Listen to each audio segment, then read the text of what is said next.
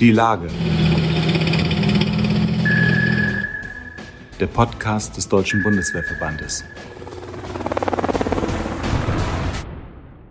Sehr geehrte Mitglieder und Freunde des Deutschen Bundeswehrverbandes, ich begrüße Sie recht herzlich zu einer neuen Ausgabe unseres Podcasts Die Lage. Wir sind heute im Gespräch mit Dr. Hans-Peter Bartels, Wehrbeauftragter des Deutschen Bundestages bis 2020. Er wirft zusammen mit mir einen kritischen Blick auf die Seiten des Koalitionsvertrages, der vor zwei Tagen vorgestellt worden ist, in denen es um Verteidigung und Bundeswehr geht. Insgesamt zwei an der Zahl. Natürlich kommen andere Themenbereiche dazu. Das Fazit von Dr. Hans-Peter Bartels ist ziemlich klar. Er sagt, dass die Bundeswehr äh, dringend das nötige Geld braucht, um ihren Auftrag und ihre Aufgaben erfüllen zu können. Denn die Defizite, die es gibt, die lägen, so sagt er, seit Jahren auf dem Tisch. Das stimmt, das hat er in, seinem, in seinen Berichten, Jahresberichten als Werbeauftragter auch immer wieder angesprochen, angeprangert, muss man sagen. Er sagt auch, dass die nukleare Teilhabe und die Schutzdrohnen zum Schutz deutscher Soldaten, vor allem im Kampfeinsatz im Ausland, eindeutig formuliert seien im Vertrag. Das habe ihn sogar, sagt er, überrascht an mancher Stelle. Was er dazu sonst noch zu sagen hat, erfahren Sie im Gespräch. Mein Name ist Frank Jungblut. Ich bin Chefredakteur des Magazins Die Bundeswehr. Hans-Peter Bartels, äh, Verteidigung und Bundeswehr ziemlich weit hinten im Koalitionsvertrag. Äh, ist das eine redaktionelle äh, sozusagen äh, Folge oder kann man sagen, da wird schon priorisiert, das ist nicht so wichtig? Also seit den Zeiten des Kalten Krieges, also vor 30 Jahren, ist es eigentlich inzwischen üblich in Koalitionsverträgen, dass die Außenpolitik nicht vorne steht, sondern dann äh, eher in der Mitte oder hinten kommt und auch nicht die dominierende Rolle spielt. Wahlkämpfe werden ohnehin über innenpolitische Fragen entschieden. Jedenfalls ist das äh, die, die Wahrnehmung der konkurrierenden Volksparteien bisher immer gewesen. Und insofern also keine Überraschung, dass jetzt äh, Bundeswehr nicht ganz vorne steht oder Außenpolitik äh, an oberster Stelle, sondern Klimaschutz und Steuerpolitik und äh, Fragen also der, der sozialen Gerechtigkeit, auch der, der, wirtschaftlichen Stärke Deutschlands. Aber wenn man dann genauer guckt, schon im, in der Präambel finden wir Hinweise auf äh, Themen, die dann später im Außen- und äh, Sicherheitskapitel wieder auftauchen, etwa den Systemwettstreit mit äh, autoritären Regimen, Russland, China, oder auch ausdrücklich die globale Verantwortung Deutschlands als einer der großen Industrienationen in der Welt mit äh, dem Einsatz für Frieden, Freiheit, Menschenrechte.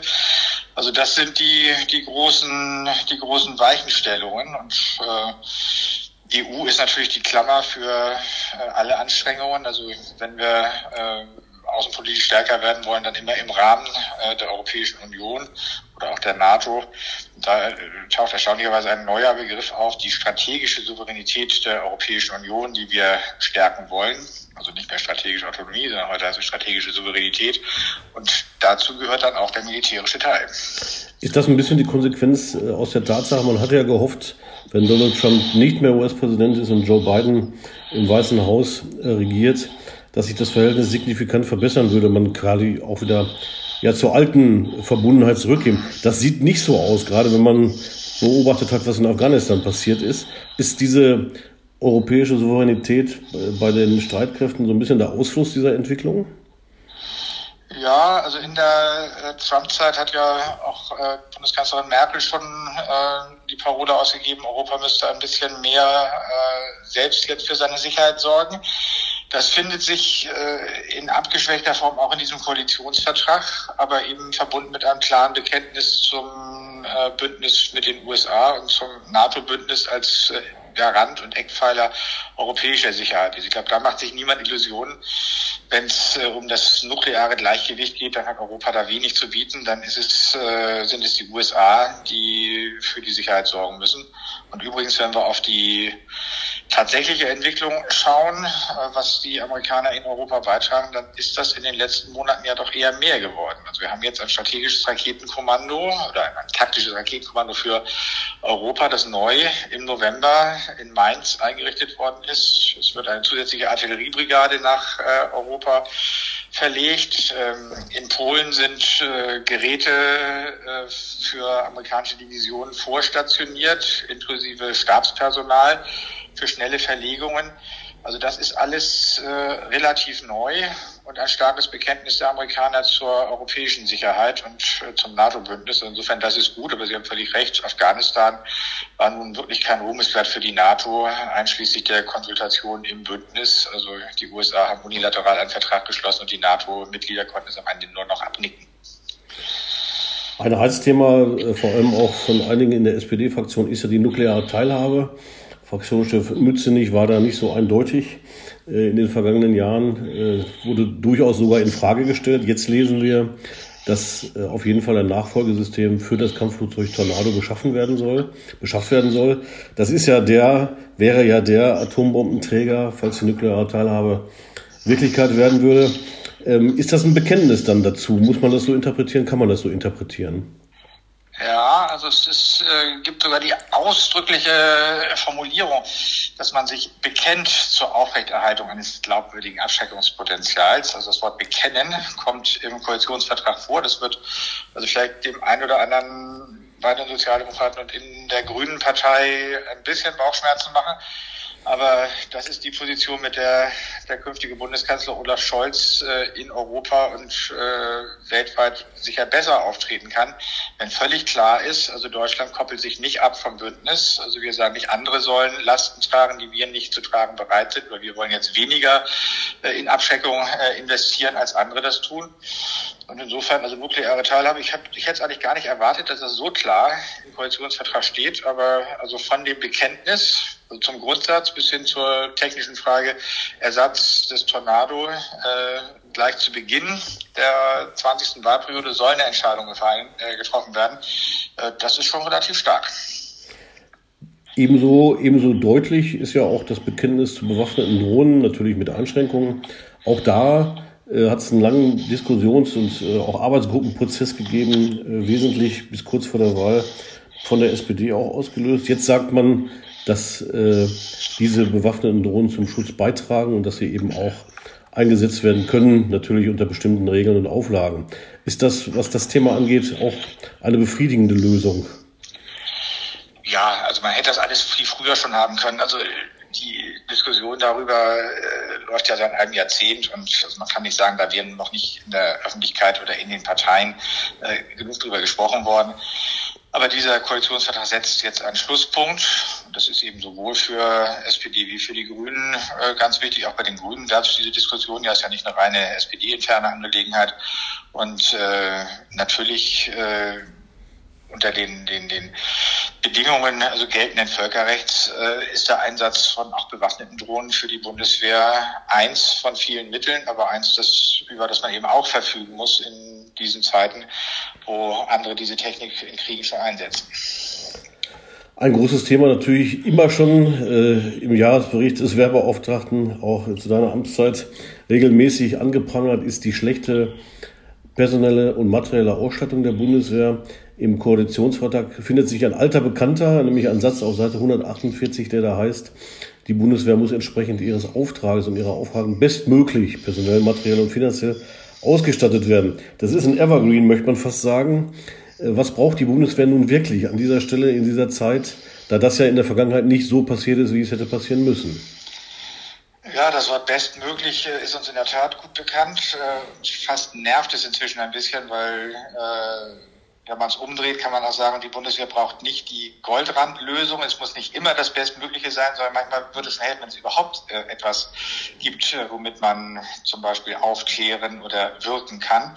Ähm, also das ist aber jetzt auch im, im Koalitionsvertrag angesprochen, dass äh, Ersatzbeschaffungen Priorität haben gegenüber völlig Neuentwicklungen und dass auch marktverfügbare Systeme schneller beschafft werden müssen als die großen europäischen Rüstungsprojekte, wo man 10, 20 Jahre Zeit hat, bis dann am Ende die beste Lösung äh, am Himmel oder äh, im Schlamm äh, zur Verfügung stehen sollte. Wir haben das Thema 2%-Ziel, eine alte Forderung auch der NATO-Partner, auch der Vereinigten Staaten. Ähm, der NATO-Generalsekretär Jens Stoltenberg hat es auch vor einigen Tagen nochmal deutlich gemacht, bevor die Koalition ihren Vertrag vorgelegt hat, dass Deutschland eine wichtige Rolle spielt äh, und dass man das 2%-Ziel doch bitte einhalten möge. Davon liest sich jetzt nicht unbedingt ganz konkret was in diesem Vertrag. Ähm, geht das über Absichtserklärungen hinaus? Wie wichtig ist das 2%-Ziel? Also es gibt äh, die, die Formulierung, dass man äh, die zugesagten Fähigkeiten äh, im Bündnis auch bringen will und dass man die auch finanzieren muss. Und es gibt äh, ja eine, eine Formulierung, die eine Art Formelkompromiss sein kann oder äh, der Stein der Weisen, nämlich dieses 3%-Ziel für die äh, Mittel der auswärtigen Politik was da ist, äh, Verteidigung, Entwicklungszusammenarbeit und äh, der diplomatische Dienst. Also wenn man Entwicklungszusammenarbeit, wo es ja auch so ein, ein Ziel gibt wie bei der NATO, das 2%-Ziel, die 0,7 Prozent ansetzt, für Verteidigung 2 Prozent ansetzt und der diplomatische Dienst mit 0,3 Prozent finanziert wäre, ähm, dann hätte man 3 Prozent inklusive des 2 Prozent-Ziel der NATO erfüllt. Äh, im Moment ist das aber nicht so. Insofern, da muss man noch hin. Ähm, es ist ein verklausuliertes äh, Anstreben dieser 2%-Forderung. Also ich glaube, auch da ist der Bundeskanzler, der, dem ja klar sein wird, dass er immer wieder darauf angesprochen wird, äh, ist, ist klug genug, also sich davon nicht mehr zurückziehen zu wollen und, und sozusagen alle früheren Bekenntnisse dementieren will, sondern er will sagen, ja, wir liefern, wir haben uns das vorgenommen und wir sind jetzt auf dem Weg dahin. Im Moment sind wir bei, weiß ich, Größenordnung 1,6 Prozent. Also bei schrumpfender oder, nicht mehr so stark steigender Wirtschaft ist natürlich leichter zu erreichen. Aber also wir müssen äh, deutlich mehr Geld mobilisieren, als die Bundeswehr im Moment zur Verfügung hat, damit äh, all die Ausrüstungsprogramme die existenziell sind für das Fähigkeitsprofil, dann auch finanzierbar sind. Und selbst dann würde man wahrscheinlich noch etwas priorisieren müssen äh, bei der Ausrüstung. Es wird nicht alles gleichzeitig gehen und manche Programme sind vielleicht auch zu teuer. Aber mit äh, gleich viel oder weniger Geld gar wird es nicht gehen. Letztlich wird sich der künftige Bundeskanzler Olaf Scholz ja wahrscheinlich auch daran messen lassen müssen, was er noch einen Tag vor der Bundestagswahl im September gesagt hat, nämlich, dass der Verteidigungsetat weiter steigen soll. Offenbar will er ja dabei bleiben, äh, wenn ich das richtig äh, analysiere, was jetzt gesagt wurde. Und das ist ja auch die Erfahrung der letzten Jahre. Also seit 2014 äh, hat es einen Zuwachs um über 40 Prozent im Verteidigungsetat gegeben. Und äh, die letzten Jahre ist Olaf Scholz Finanzminister gewesen. Also er hat durchaus dazu beigetragen, dass die Bundeswehr mehr Geld bekommt. Zuletzt jetzt im Haushaltsentwurf für 2022 waren etwas über 50 Milliarden Euro veranschlagt. Das ist schon gigantisch viel. Wir kommen von 2014 32 Milliarden Euro. Aber äh, der Etat muss eben weiter steigen und nicht wie in den bisherigen mittelfristigen Finanzplanungen dann nach und nach wieder absinken. Also wir brauchen eine verlässliche Steigerung äh, und verlässliche Planungsgrundlagen für all das, was äh, jetzt erst noch unter Vertrag genommen werden muss, also was die Bundeswehr an zusätzlicher Ausrüstung braucht, vom schweren Transporthubschrauber bis zur Heeresflugabwehr oder der Tornado-Nachfolge.